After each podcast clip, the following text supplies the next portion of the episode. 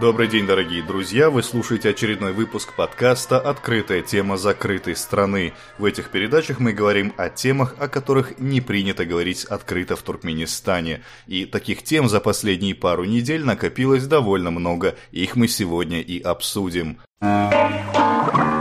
А начнем мы с прошедшего недавно Совета Старейшин, или, как он теперь будет называться, Халк Маслахаты – в этом, кстати, а, и заключается главная загадка. Зачем же был упразднен Совет Старейшин и на его месте был воссоздан а, Народный Совет или Халк Маслахаты? А я напомню, что изначально Халк Маслахаты был создан президентом, первым президентом Туркменистана Сапармуратом Ниязовым еще в 90-х годах и являлся высшим представительным органом Туркменистана. То есть, по большому счету, он повторял функции парламента, но при этом был, а, обладал большими полномочиями. Теоретически, если смотреть на этот институт глазами демократического государства, а смысла в этом образовании нет совершенно никакого, потому что изначально представительные функции выполняет именно парламент, то есть депутаты представляют интересы а, той или иной группы населения, которая выбирает а, своих депутатов в ходе парламентских выборов. Но, как мне кажется, в Туркменистане, постсоветском Туркменистане, население не вполне себе понимало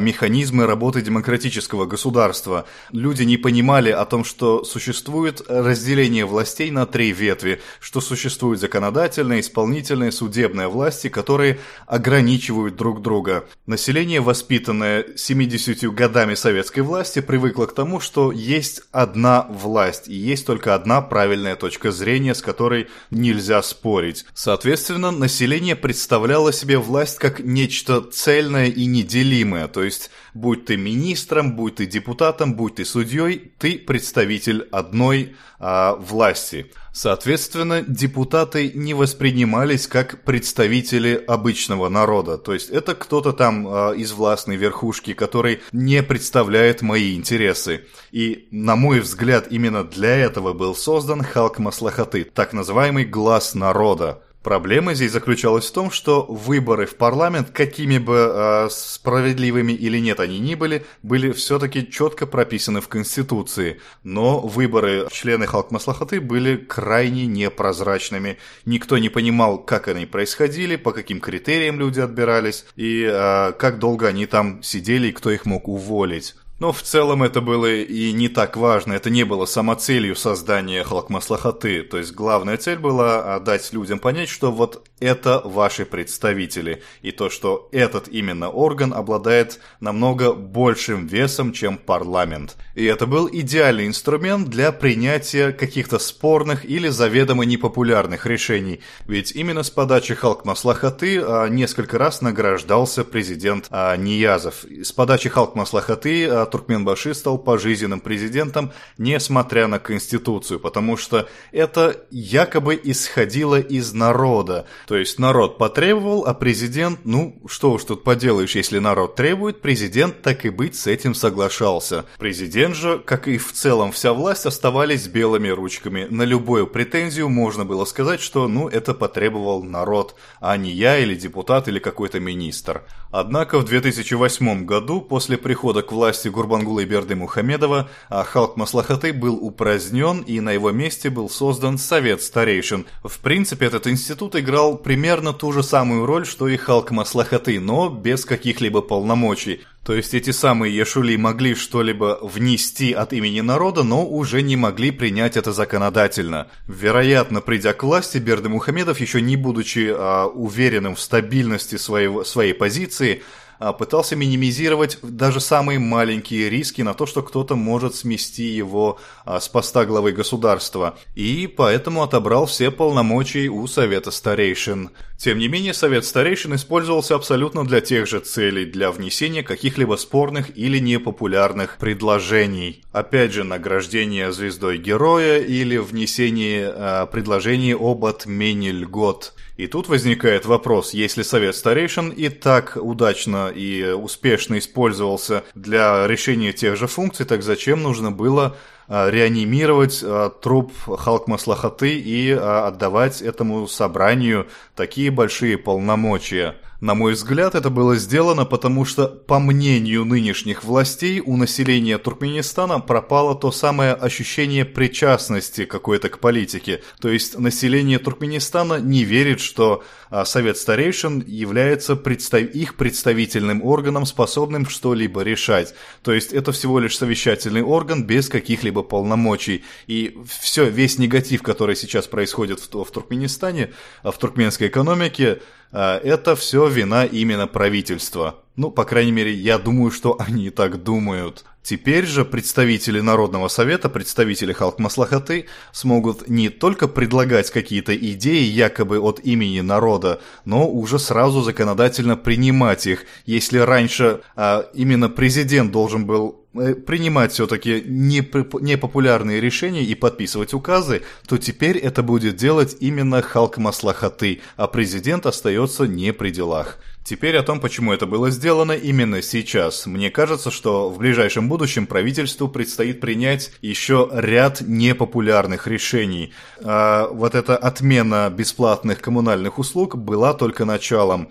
Вероятно, в дальнейшем нас ждут еще какие-то ограничения, либо расширение полномочий а, властных каких-то структур, а, либо ввод платы за те услуги, которые ранее были бесплатными. А на возмущение населения можно будет всегда указать, что, друзья, вы сами через ваш представительный орган внесли такое предложение и сами же его и законодательно приняли. Но это только предположение. Если у вас есть более вменяемое объяснение, почему именно сейчас а, понадобился Халк Маслахаты, пишите в комментариях, будет интересно почитать.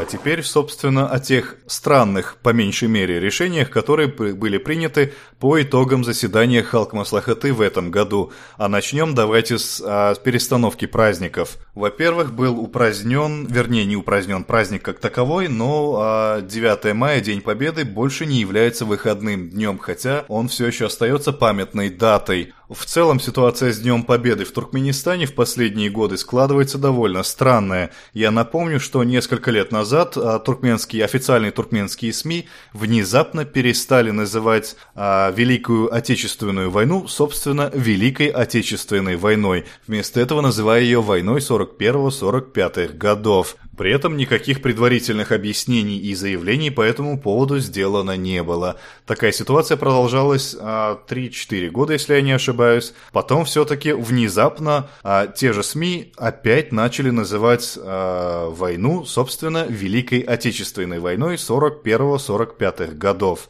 Опять же, без объяснения причин. Название вернулось, но зато теперь у нас нет праздника. Вернее, есть памятная дата, которая а, не празднуется и которая не является выходным днем. И здесь у меня совершенно нет никакого рационального объяснения. Я не могу понять, с чем это может быть связано и для чего это было сделано. А, ну, разве что там есть какие-то личные мотивы у человека, который принимает а, подобного рода решения.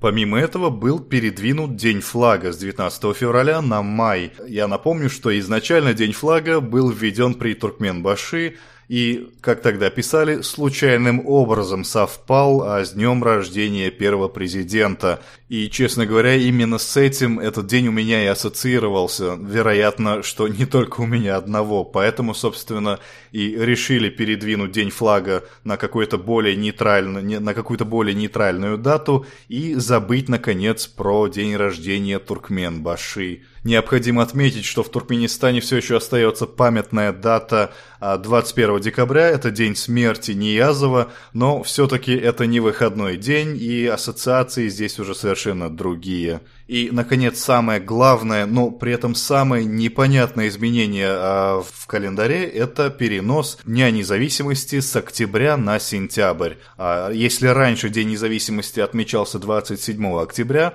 то теперь этот день будут, будут отмечать 27 сентября. И если прежняя дата приурочена к подписанию закона о создании независимого Туркменистана в 91 году 27 октября, то чем знаменательна э, дата 27 сентября совершенно не ясно. Никаких масштабных а, исторических событий в этот день не происходило, а по крайней мере таких событий, которые действительно могли бы способствовать обретению Туркменистаном независимости. В этом году 27 сентября прошла церемония закрытия пятых азиатских игр, но чем связана региональная спортивная событие с обретением Туркменистаном независимости совершенно не ясно. Разве что непомерное тщеславие и уверенность в том, что эти игры были событием такого масштаба, что затмили собой, собственно, подписание закона об обретении Туркменистаном независимости. Еще одним интересным итогом Халк Маслахаты стало то, что старейшины а, вручили президенту Гурбангулы Берды Мухамедову второго, второе звание Героя Туркменистана – комментировать здесь особенно нечего, разве что удивляет а, то, в какой момент было решено вручить президенту а, это звание на фоне тяжелейшего экономического кризиса, в котором виновато, по сути, правительство, которое президент возглавляет. А зачем нужно дразнить население сейчас, совершенно не ясно. А разве что, если говорить, что в Туркменистане все настолько хорошо, что президент заслужил медаль, от этого населению жить будет легче. Возможно, логикой именно в этом. Ну и, разумеется, самый главный итог прошедшего Халк Масла... а, Совета Старейшин – это отмена бесплатных коммунальных услуг – сказать здесь особенно нечего, особенно с учетом того, что мы обсуждали это два, три, а может быть даже четыре раза в предыдущих а, программах. Разве что очень интересно отметить, как это преподносится официальными СМИ. По мнению а, Госинформагентства, Туркменистан сейчас переходит к рыночной экономике, а эти льготы тормозят развитие. То есть получается, что мы 25 лет не развивались, и только сейчас мы переходим к рыночной экономике, или в чем, собственно, дело. Но и в целом к рыночной экономике нужно переходить после полной либерализации условий для ведения частного бизнеса. Для начала населению нужно создать условия для того, чтобы они могли зарабатывать деньги и не зависеть при этом от государственного бюджета, и потом, наверное, уже стоит вводить какую-то оплату а не наоборот. Но, в принципе, для Туркменистана это норма сначала, когда сначала мы строим э, крышу, а потом уже копаем место для фундамента.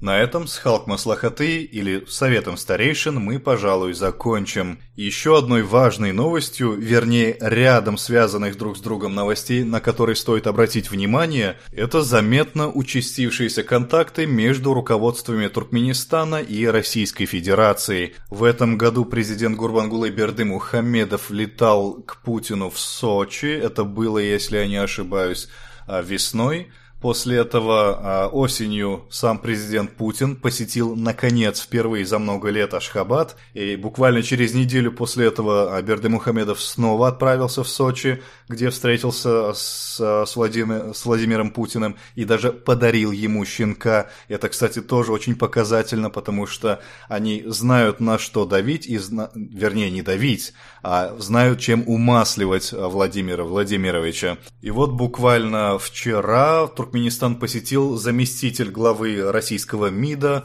а, Карасин, который также встретился с президентом Берды Мухаммедовым. А, очевидно, что между странами идет какой-то диалог и какой-то, вероятно, торг – Навскидку, если судить поверхностно и не зная каких-то глубинных отношений, кажется, что Туркменистан может быть заинтересован в следующем. Во-первых, самое примитивное – это а, попытка получить а, у России кредит – Слухи о том, что Туркмения пытается получить российский кредит, появились после первого визита Берды Мухамедова в Сочи, а тогда говорилось о том, что кредит, э, что Туркмения просила кредит в размере 2 миллиардов долларов. Однако 2 миллиарда долларов для туркменских реалий – это 2-3 месяца различных мраморных строек. Этот кредит довольно быстро закончится, при этом э, не решит проблему а, финансового кризиса и, кроме того, поставит Ашхабад в зависимость от Москвы, а, всяческой зависимости а, президент Берды Мухамедов старается всячески избежать. И, кстати, нужно отдать ему должное, а, действительно сохранить нейтралитет. Помимо кредита, Туркменистан может быть заинтересован в возобновлении закупок